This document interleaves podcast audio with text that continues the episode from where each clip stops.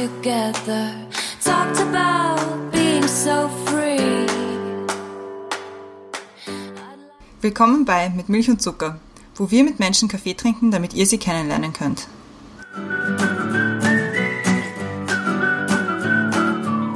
Bloopers? Ja, Bloopers. Ähm, Ähm, okay. ähm, Was wir bis jetzt gelernt haben, wir brauchen ein Intro. Was wir schon gemacht haben, ist unserem Mikrofon einen Namen gegeben. Trommelwirbel. es heißt Jimmy. Jimmy steht zwischen Christiane und mir und unsere Technik sollte auch so weit funktionieren, dass wir schon mal beginnen können. Worum soll es also gehen? Wir wollen die Menschen in unserer Facebook-Freundesliste besser kennenlernen. Wir wollen unsere Nachbarschaft besser kennenlernen. Wer sind diese Menschen überhaupt? Was bewegt sie? Was prägt sie? Und vor allem, was ist ihre Geschichte? Es ist bei Christiane und mir sehr naheliegend, dass es etwas Politisches ist.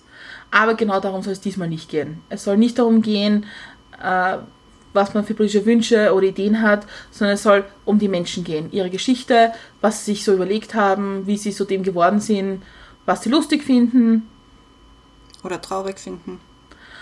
Was für Kindheitserinnerungen sie haben. Und mit wem sie sich gerne mal unterhalten würden? Warum es aber auch geht ein bisschen, ist, ähm, dass Menschen unsere Namen oft nicht so hinbekommen. Und damit wollen wir heute beginnen. Gegenüber von mir sitzt Christiane, die meistens Christine genannt wird oder Katharina, aber in Wahrheit heißt sie Christiane. Und mir gegenüber sitzt die Brenda, die mit Vorliebe Anna genannt wird. Oder auch Annal. So heißt sie aber nicht, sie heißt Brenda. Also haben wir das wichtig schon mal gemacht. Wir haben unser Mikrofon vorgestellt, Jimmy, uns zwei und was wir so machen wollen. Demnächst gibt es dazu mehr. Also bleibt uns nur mehr zu sagen. Bis zum nächsten Kaffee. Ähm, ähm, Okay. ähm,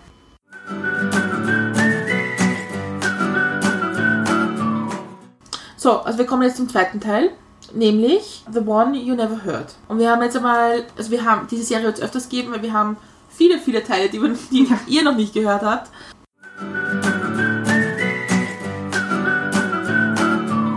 Anonymen Alkoholikern, das ist dieses äh, Ich bin immer Alkoholiker. Ja. Ich höre den Podcast von einem, von einem Amerikaner, der, halt- der von sich sagt, er ist Alkoholiker und er, ist, er hat ein, ein Drogenproblem gehabt. Und er sagt aber, er wird immer Alkoholiker bleiben, weil er könnte jede Sekunde sich vorstellen, zum nächsten Genau, zu nehmen und einfach sich wegzuschießen. genau. Und das wird sich auch nicht ändern. Ja, aber wenn das seine eigene Definition ist, dann finde ich das super. Wenn er aber damit stigmatisiert wird von allen anderen Mhm. Ja. rundherum und quasi als anormal wahrgenommen wird, weil er mal vor 20 Jahren Alkoholiker war und Ja. seit 20 Jahren trocken Ja. Mhm. ist und es gibt solche Leute, glaubt's mir's, ja. Na, der wird nicht eingestellt, von dem wir damals, der war ja noch bei der Alma-Firma und da und dort und die Oder- haben eine Zeit ihres Lebens und das finde ich dann Das verwerflich. Das Wenn der ja. Mhm. selber sagt, ich bin so gefährdet, wenn ich da wieder hingehe und haben wir Achtelrentner, dann äh, ist er eh sehr reflektiert. Ja? Mhm. Dann kann er eh von sich behaupten, was er will. Und er macht es ja auch aus einem, aus einem guten Antrieb heraus. Ja? Und er unterhält ja sogar auch Leute anscheinend noch damit. Ja? Ja, ich finde das total spannend, weil er so offen damit umgeht. Ja. Und, und der hat, er hat erzählt zum Beispiel, wenn er mit seiner Frau essen ist und sie trinkt dann ein Glas Wein und lässt einen Schluck über, er, er könnte ausflippen. Ja. Weil er, er versteht das nicht, wie kann man das machen? Und, aber das, das sind schon so Aber er ist Vorgänge. Comedian. Nein, nein, also das ganz ernst. Also das sind schon Vorgänge, Okay. die, die, die man als, als nicht, nicht Alkoholkranker, wo man sich denkt, wie kommst du auf die Idee? Den triggern halt, ja. Ja, und also das sind so Sachen, die er erzählt. Und etwas interessant bei ihm ist, was er erzählt, ist, dass seine Frau auch in einer parallelen äh, Gruppe ist bei anonymen Alkoholikern äh, als Angehörige. Ja. Ganz wichtig. Ja, Ganz wichtig. und das ist meine nächste Frage, wie man als Angehöriger mit Menschen Puh, umgeht, das ist, das ist die, die in Behandlung sind oder psychisch krank sind. Ja, auf alle Fälle sich genauso Hilfe holen wie der Erkrankte Mhm. selbst, unter Anführungszeichen, weil äh, also das Ganze ist ein System, das sich selber stützt.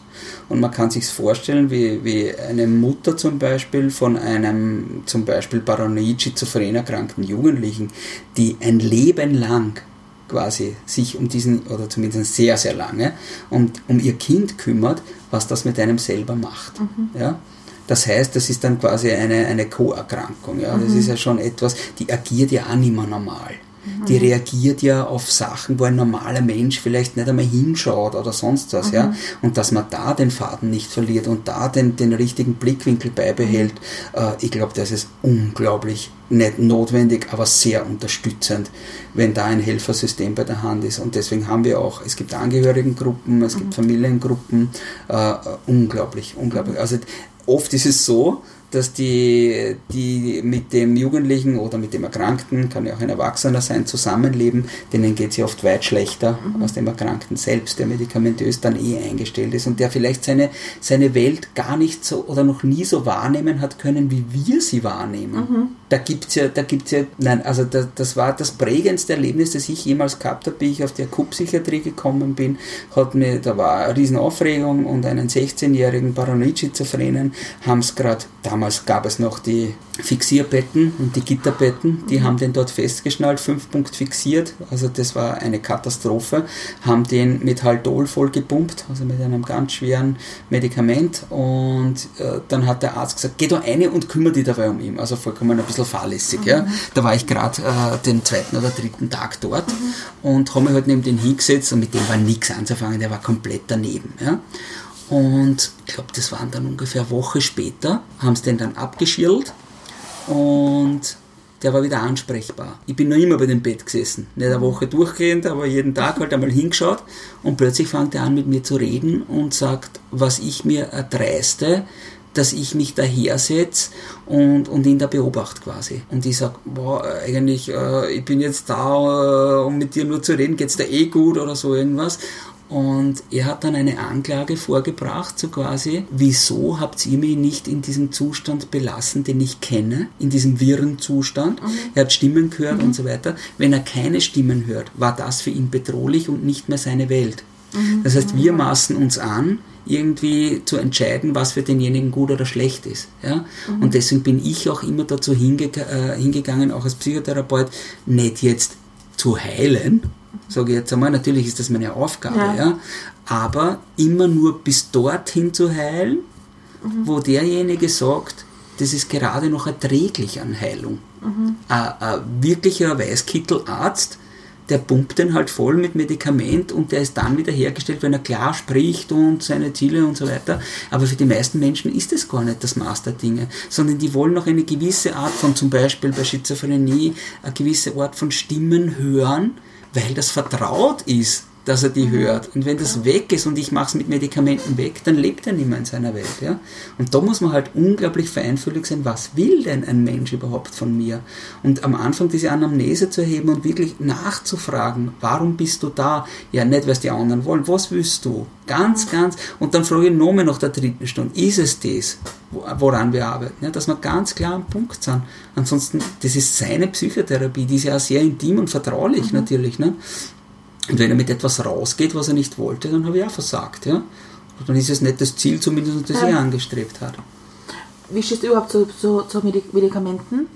Bei schweren Erkrankungen glaube ich schon sehr notwendig, mhm. weil es einfach äh, äh, Leid vermindert. Ja. Das muss man ganz klar sagen. Und so schnell wie möglich weg, wenn es geht. Ganz einfach. Also bist du nicht so dieser Typ, so einmal vorsichtshalber mal die Leute mit Beruhigungstabletten vollpumpen Na, zuerst, schauen wir das, zuerst schauen wir das einmal an, wenn ich merke, der ist in einer ganz schweren Depression mhm. drinnen und der fragt jedes Mal nach, was ich gemeint habe oder sonst was, dann ist er nicht bei der Sache. Und wenn er nicht bei der Sache ist, dann kann er nicht mitdenken und wenn er nicht mitdenken kann, dann hilft ihm dieses Gespräch relativ wenig. Ja. ja? Und das kann ich mir fünfmal anschauen und dann hat er quasi eine gewisse Menge an Geld bezahlt und ich denke mir, ja, aber irgendwie kommen wir nicht weiter. Und dann ist es schon super, wenn er einen kleinen Aufheller nimmt, sage ich jetzt einmal, mhm. gestützt eine Zeit lang, mhm. bis quasi die internen Prozesse einsetzen können, dass das Gehirn wieder eine, eine Dynamik entwickelt, sich selbst zu heilen. Psychotherapie kann Medikamente ersetzen, mhm. ja, weil es genauso Endorphine ausstößt, weil es mhm. genauso dazu anregt, wieder glücklicher zu werden und dann beginnt halt ein ganz anderer Kreislauf zu wirken und dann kann man wieder quasi halbwegs ohne Medikamente herstellen.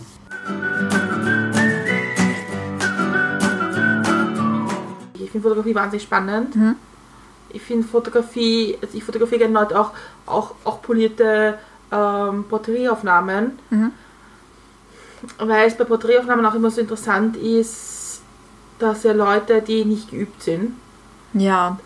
wie, sich die, wie sich die entwickeln können von der Kamera. Und ich finde es schön, dass Leute sagen, ich bin nicht fotogen oder ich schaue nicht gut aus auf Das Fotos. gibt's nicht. Und das gibt's nicht, genau. Ja. Das bin ich auch der Meinung. Ich finde es immer so wahnsinnig schön, Leuten eine Freude damit zu machen, ihnen zu zeigen, wie sie sein können. Das stimmt. Und wie sie andere sehen können vor allem. Ja, ich finde das auch ganz spannend, weil ich, ich stimme dir da voll zu. Es gibt es nicht, dass es Leute, ja, natürlich gibt es Leute, die ein bisschen natürlicher vor einer Kamera sind und es gibt Leute, die einfach noch nicht so selbst, selbstsicher sind vor einer Kamera.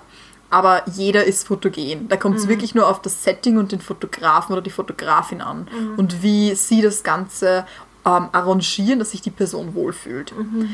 Also ja, es ist ganz spannend und es hat ein paar spannende Aspekte, so polierte Aufnahmen und so ein Setting, wo du einfach spielen kannst mit Licht und mit Schatten und mit Pose und was auch immer. Habe ich auch schon mal gemacht, finde ich auch ganz witzig. Aber ich finde halt so für mir persönlich macht es mehr Spaß, wenn ich Leuten, also wenn ich Leute beobachte und fotografiere. Also so- ich, ich verstehe total, weil mir macht total Spaß im Urlaub. Das gehört für mich mehr dazu, als eine Top-Ten-Liste an Dingen abzuarbeiten. Macht mir das mehr Spaß, mich in ein Kaffeehaus drei Stunden zu setzen und einfach zu beobachten, wie die Welt funktioniert dort. Weil ich finde, man nimmt mehr mit davon, wie, wie, eine, wie ein Land oder eine Gesellschaft in einem Land funktioniert, dort, als wenn ich jetzt in jedes Museum gegangen bin ja. dass da auf so einer, in seiner Top Ten Liste steht. Das stimmt schon.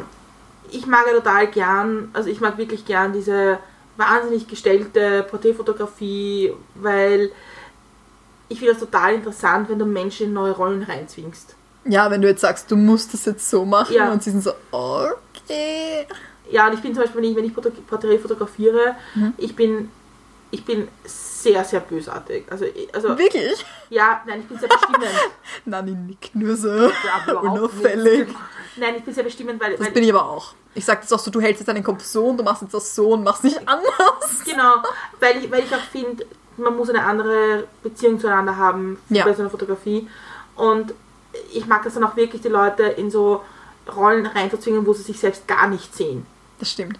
Ich finde es auch ganz witzig, weil viele sind ja total skeptisch, wenn sie fotografiert werden. Voll. Und du kannst zum Beispiel, du kannst eine Pose, die komplett unnatürlich ist, sagen wir mal, du ähm, streckst deinen Hintern total raus und irgendwie die Schultern total zurück und das schaut total merkwürdig aus, wenn du dich in Person dann so siehst. Aber auf dem Foto wirkt das ganz anders. Ja, total. Und das heißt, es kann dann eigentlich so, es kann dann besser aussehen, wenn du so merkwürdig dastehst auf dem Foto. Und in echt schaut es halt schräg aus. Aber natürlich sieht das die Person, die fotografiert, ja ganz anders. Und ich Ja, finde es dann auch ganz voll. spannend, wenn Leute, das war nämlich schon ein paar Mal so, wenn Leute so sagen, ah, das ist jetzt irgendwie komisch, ich so, mach's einfach mal und ich zeig's dir dann. Und dann Fotos reden wir. Ich schon, wenn ich ihnen zeigen will, hey, so schaut das dann auf dem Foto aus. Und dann sagen sie, okay, das schaut besser aus.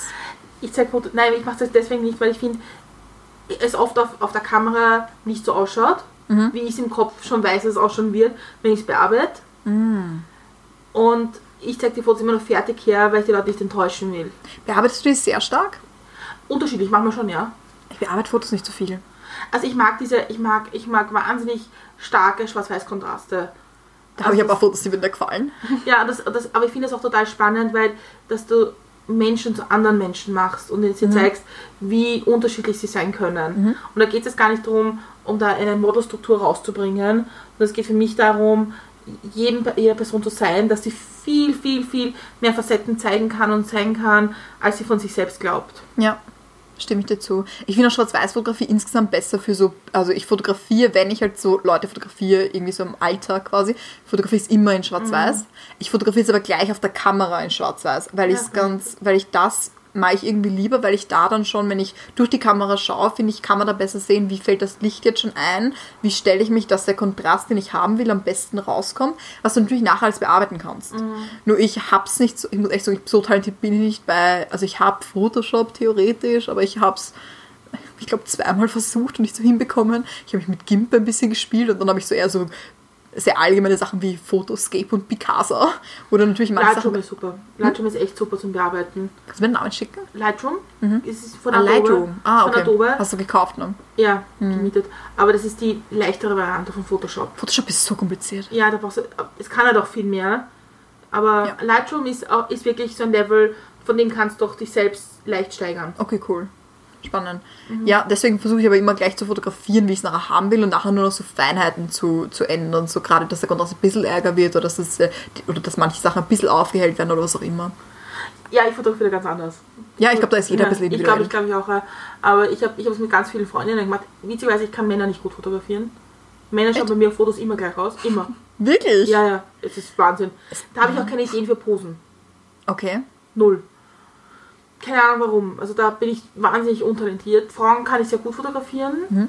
Und ich habe es auch mit vielen Freundinnen schon gemacht, so richtig zwei Stunden lang fotografieren. In Habe Mhm. ich auch schon. Und das ist wirklich spannend. Also das, es ist halt wahnsinnig anstrengend, wenn man Leute so zwingen muss. So, glaub mir, mach das. Ja, aber ich finde, man merkt schon einen Unterschied. Ich habe auch Freundinnen, die halt von Anfang an sagen, du, nein, danke. So gerade wenn ich auf Urlaub bin mit Leuten, zwinge ich Leute dann oft so, so vor, einer gewissen, vor einer gewissen Sache zu posieren, so wie ich es haben will. Ja. Und da sind sie alle nicht so happy oft damit. Und dann zwinge ich sie und dann sind sie so, oh wow, was für ein tolles Foto. Und ich so, ja, ich weiß. aber, aber es gibt auch manche, die sagen, ich finde das komisch, ich mag das nicht. Und die zwinge ich dann auch nicht, weil meistens schauen sie sonst auch steif aus auf dem Foto. Ich frage mich halt, wenn du als Fotografin arbeitest, Mhm. ähm, ob das nicht wahnsinnig schwierig ist, dass du nicht fotografieren kannst, wie du willst. Sondern da hast du ja jemanden, der sagt, ich möchte von dir diese Fotos haben. Ja, aber das kommt natürlich an, was du machst, weil es gibt, ich meine, es gibt dasselbe, bestes Beispiel sind Leute, die Hochzeiten fotografieren. Es gibt Leute, es gibt diese klassischen Hochzeitsfotos, den Brautstrauß, wie sie in den Händen hält und die, wie sie Händchen halten und wie sie sich gerade fertig machen, irgendwie so Nahaufnahmen von Händen und von, vom Make-up und was auch immer so. Oder dieses, wo sie, im, wo sie im Wald stehen und sich tief in die Augen schauen und solche Sachen. Also diese Klischeebilder, die jeder kennt. Nicht, dass sie nicht schön sind, können Die wunderschön sein. wollen. Ja, ja, verstehe ich auch. Ja. Das sind so Sachen, die man haben muss. So wie zum Beispiel genauso, dass die, dass die ähm, mit allen Brautjungfern zusammen oder wo es, es gibt ja dieses klassische Foto, wo die Braut den Bräutigam so wegzieht von, se von seinen ähm, Diese Ja. Burschen. Fun-Fotos. Genau, diese Fun-Fotos. Gibt klassische. Sind auch Wo alle witzig. springen. Genau. Sind ja auch ganz lustig, wobei im Brautkleid will ich mir das überlegen, aber sind ja auch ganz lustig, verstehe ich auch, dass das Leute machen.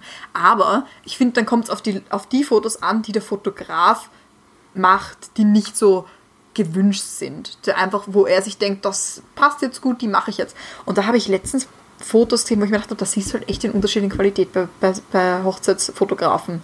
Da gibt es manche, die fotografieren halt, was halt voll mein Geschmack ist, muss man dazu sagen. Die fotografieren halt diese echten Momente zwischen Familien und zwischen Braut und Bräutigam und zwischen in der Feier und was auch immer. Und dann gibt es halt welche, die fotografieren halt so diese polierten Fotos und dann halt so Dinge, von denen sie denken, dass das jeder haben will.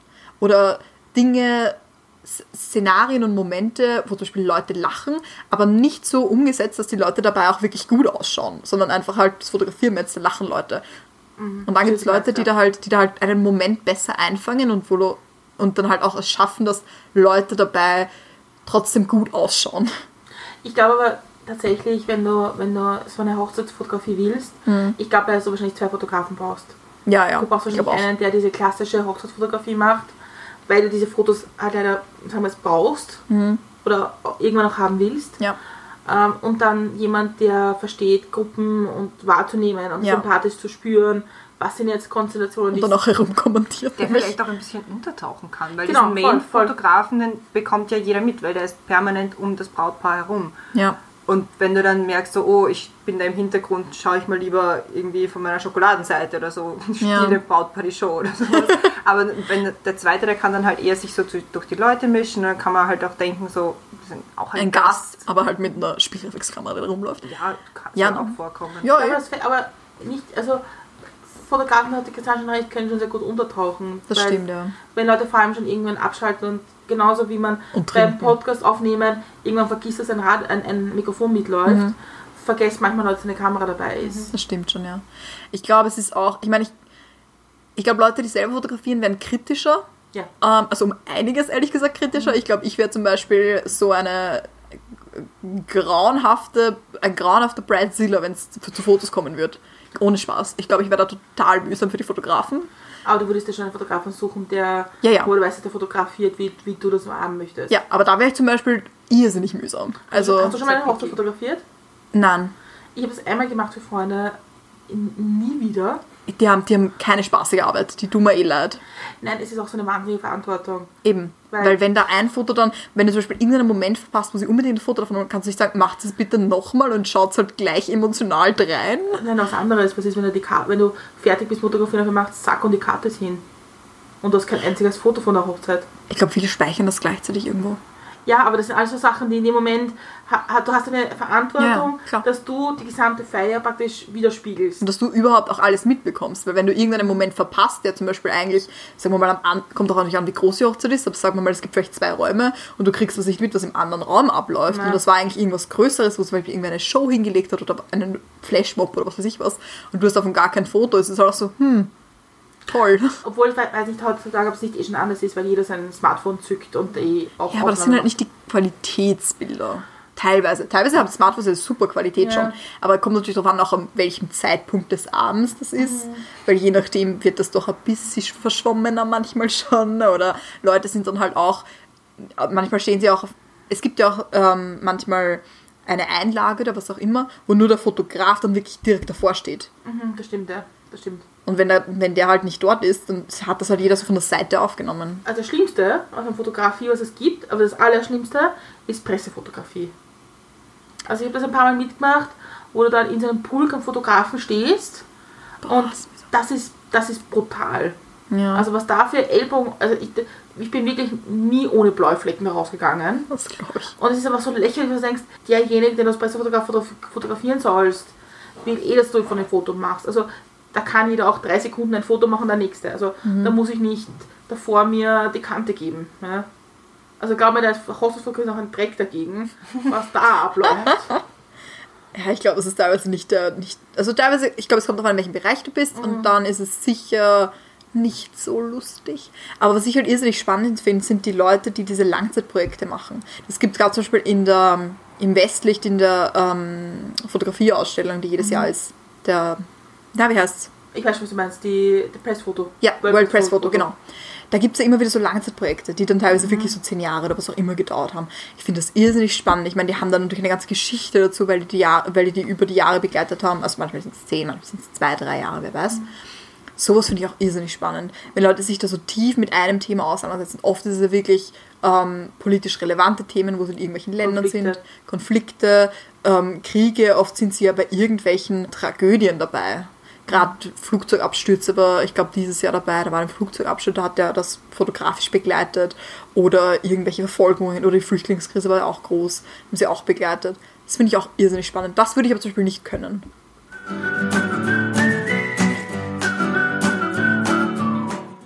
Teil 3 unserer Nicht-Best-of-Folge ist The One We Still Think About. Und da gibt es natürlich auch wahnsinnig, wahnsinnig viele Sachen, die uns äh, unsere Gäste erzählt haben, die uns noch immer im Gedächtnis geblieben sind.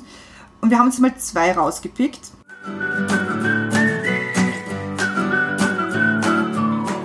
Gibt ja oft, oder zumindest in meinem Umfeld gab es diese Diskussion oft, Kirche versus Glaube. Also dass Kirche nicht unbedingt, wenn man in der Kirche ist, dann ist man nicht zwangsläufig gläubig und man kann aber auch gläubig sein, ohne in die Kirche zu gehen. Wie siehst du das? Siehst du da eine Linie, wo du sagst, ab da ist es Glaube, ab da ist es Kirche? Oder Nein, also im besten, im besten Fall ergänzt er sich gegenseitig natürlich. Aber es gibt natürlich keine Kirche ohne Glaube. Ne? Aber es gibt auch einen, gewiss, äh, einen Punkt, wo es wo der Glaube ohne Kirche nicht mehr funktioniert. Glaube ist ja so ein, eine Bewegung des Vertrauens. Wenn was bewegt, dann ist es lebendig. Und Glaube braucht diese Lebendigkeit im Austausch mit anderen. Glaube braucht die Erzählung, wie ich das wahrnehme, wie ich das sehe. Glaube braucht das sich reiben am nächsten. Glaube braucht dieses Reifen an einer, an einer Hürde, an einer Herausforderung. Und das kannst du nur erfahren und erleben im Austausch mit anderen. Wenn du immer nur für dich im stillen Kämmerchen sitzt, dann werden dich die Fragen, die dich bewegen, irgendwann einmal langweilen, weil du halt nicht weiterkommst. Oder, oder du stellst sie dir gar nicht mehr, weil von außen nichts dazukommt. Insofern glaube ich, dass der Glaube an sich bis zu einem gewissen Grad alleine und für sich und ohne Gemeinschaft, ohne Kirche auskommt. Aber irgendwo ist dann der Punkt erreicht, wo es nicht mehr weitergeht. Und der Glaube, der nicht lebendig ist, ist halt, ich will nicht sagen ein toter Glaube, aber es ist ein stecken gebliebener Glaube und schade drum, echt schade drum dann eigentlich. Ich glaube, es ist dann liegt, dass man, dass manche auch nicht den richtigen Ort finden oder die richtige Institution, wo sie da eben sich austauschen können. Ja, oder halt manche einfach vielleicht sogar tatsächlich halt das Pech haben, niemanden zu treffen, der ihnen da einen, einen Impuls gibt oder ihnen was sagt, wo sie sagen, oh, wo, wo dann die Ohren spitzen ne, und die Augen zum Glitzern anfangen und sagen, wie ist echt jetzt so oder echt so kann man das sehen? Ich, boah, Wahnsinn, habe ich noch nie so wahrgenommen. Das ist auch ein Stück weit Verantwortung abgeben. Was? Natürlich habe ich, den, habe ich den Auftrag, jeden Sonntag das Wort Gottes zu verkündigen, aber ich habe jetzt an mich nicht den Anspruch, dass ich damit die Welt irgendwie rette. Oder dass die, die da sind und die das hören, von dem total beeindruckt sind, weil ich gebe diese Verantwortung ein Stück weit ab. Also als gläubiger Mensch reicht nicht damit, dass, dass das meiste bei Gott liegt und dass, dass er das schon tun wird, wenn es ihm gefällt. Ja? Und dass vielleicht sogar meine Hauptaufgabe als Pfarrer es ist, ihm dabei möglichst wenig im Weg zu stehen. Auch ein interessanter Ansatz. Insofern habe ich zum Begriff Verantwortung eben so ein, ein ambivalentes Verhältnis. Ja? Klar, es ist meine Aufgabe, mich hinzusetzen, mit Ernsthaftigkeit und mit aller Gewissenhaftigkeit mich mit, diesem, mit diesen Texten, mit dieser Botschaft zu beschäftigen und sie für andere so auszulegen, dass da irgendwas in ihr Herz fällt, wo es aufgehen kann als kleiner Samenkorn. Aber im Großen und Ganzen, glaube ich, ist es Also damit der Gedanke mal da ist, oder? ja, aber nein, im Großen und Ganzen ist es einfach Gottes auch Sache. Es ist sein Ding. Es ist, es ist so ein bisschen wie, wie die Arbeit im Gefängnis für mich. Ich gehe ins Gefängnis und besuche dort Menschen, ob die jetzt evangelisch sind oder nicht, das spielt jetzt keine Rolle. Echt? Also ist das, ist das Na, also na, ich, ich bin dann dort und irgendwann sagt, hey, da, da gibt es da gibt's jemanden, der könnte dich besuchen. Und, und dann sagt er, okay, passt, das, das mache ich. Aber, aber das muss jetzt kein evangelischer sein. Okay. Und den besuche ich dann. Und es ist jetzt zum Beispiel nicht meine Verantwortung, dass ich da hingehe und, und, und dass das ein, ein, ein gutes Gespräch im Sinne von, da geht es jetzt um was.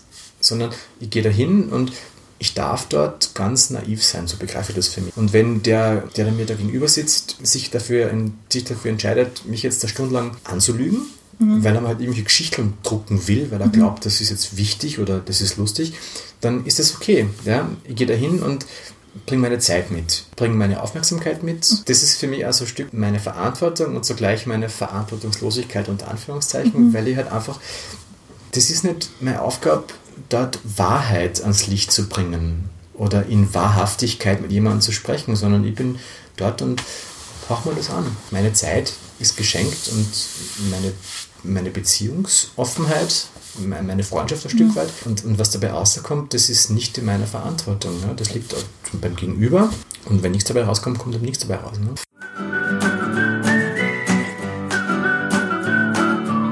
Wir waren in London, wir wollten eigentlich fortgehen und wir haben so angefangen über Menstruation zu reden, über Sachen, über Sachen, die man eigentlich nicht so, also Menstruation ist jetzt schon in aller Munde, aber halt auch Masturbation oder verschiedene Sachen. Frauen unterhalten sich halt nicht wirklich darüber. Also Tabus werden auch vor Freundinnen dann angesprochen, weil man Angst hat, dass die andere dann verlegen sein könnte.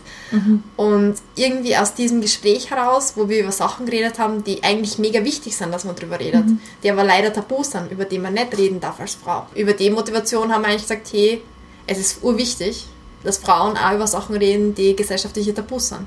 Dass wir Sachen ansprechen, dass wir nicht, nicht mehr wegschauen, wenn ungerecht, ungerechte Sachen passieren. Wie war so der Prozess zu, von eben, was du gerade erzählt hast, wir haben halt drüber geredet und bis hin zum, wir haben jetzt den Blog und der steht und so schaut er aus. Weil ich, ich, ich stelle mir vor, dass das schon ein gewisser Prozess war. Es ist jetzt nicht unbedingt ein Thema, eben wie du gesagt hast, es ist mit vielen Tabuthemen auch verbunden, wo man schon einmal über den eigenen Schatten springen muss. Ja, das war irgendwie, also es war dort das erste Mal Thema, wir haben darüber gesprochen. Irgendwie ist es öfters so, dass man halt in so Gruppen was bespricht und sagt, hey, da müssen wir eigentlich was machen, da müssen wir eigentlich was machen.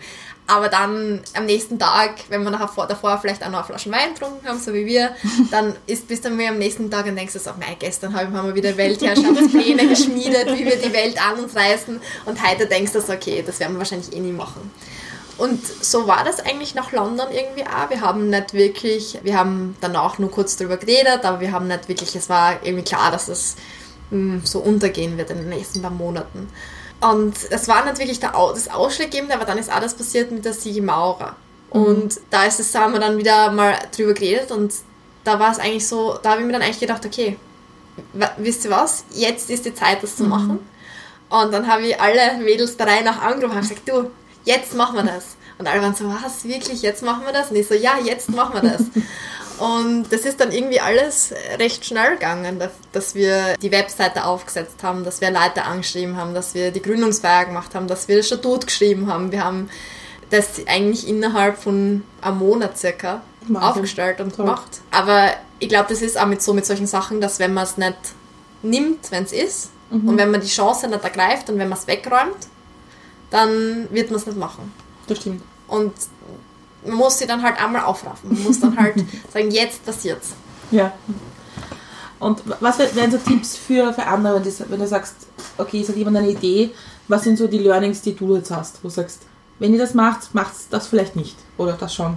So, also für mich ist ein Learning gewesen, dass man sich nicht entmutigen lassen soll. Das ist das Erste, wenn man eine Idee hat. Weil ich glaube, viele Leute glauben, Leute haben wahnsinnige Ideen und dann machen sie das halt ich glaube, viele Leute haben gute Ideen und dann machen sie das halt nicht. Wo ich einem Freund von mir das erste Mal erzählt habe, dass sie gern diesen feministischen Blog machen würde, das war bevor wir Viva la Vulva gegründet haben, hat der Freund zu mir gesagt, na, das war wirklich ein guter Freund, meint dann so, na, du, wenn du das machen willst, schreib doch lieber zuerst einmal für einen feministischen Blog. Und dann wirst du sehen, ob dir das überhaupt gefällt und dann kannst du weiterschauen. Weil es irgendwie schon so ein Riesenschritt war. Und dann habe ich mir gedacht, ist eigentlich eine gute Idee, das werde ich machen. Und dann ist einfach wirklich Wochen und Monate lang nichts passiert. Mhm. Weil ich einfach nicht die Motivation gehabt habe. Weil ich gewusst habe, wenn ich, für den, wenn ich einen Blog schreibe für irgendein Magazin, dass das halt nicht das ist, was, was mir im Herzen liegt, dass das nicht meine Idee ist. Mhm. Daraus habe ich eigentlich gelernt, dass manchmal, wenn man eine wahnsinnige Idee hat, dass es cool ist und richtig, die zu verfolgen. Und noch viel besser, wenn du Wegbegleiterinnen hast, die von der gleichen Idee angetan sind. Die sagen, hey, ich finde die Idee auch gut, lass uns das gemeinsam machen. Mhm. Und wenn wir mit mehreren Leuten darüber geredet haben und wirklich alle an einen Strang zählen, dann funktionieren solche Ideen. Und, und Viva la Vulva lebt ja eigentlich auch von dem. Also unsere Plattform lebt davon, dass Leiter Gastbeiträge schreiben. Dass Menschen sie austauschen. Für uns war immer klar, Viva la Vulva soll in erster Linie so sein, dass Leute sagen, sie können ihre eigene Art von Feminismus dort ausdrücken, wie es dann nicht die echten Feministinnen, die alles bestimmen, sondern Feminismus hat viele Farben, viele Facetten, viele Meinungen. Feminismus ist keine homogene Bewegung und anstatt dass wir uns teilen lassen als Bewegung, sollen wir besser diese Vielfalt nutzen. Und das mhm. war eigentlich die Idee von, der, von dem Blog, also von den Gastbeiträgen, von der Plattform, dass halt Super. Leute sagen können, hey, du, ich glaube aber das. Und dass es okay ist. Dass nicht für alle Feminismus das gleiche ist.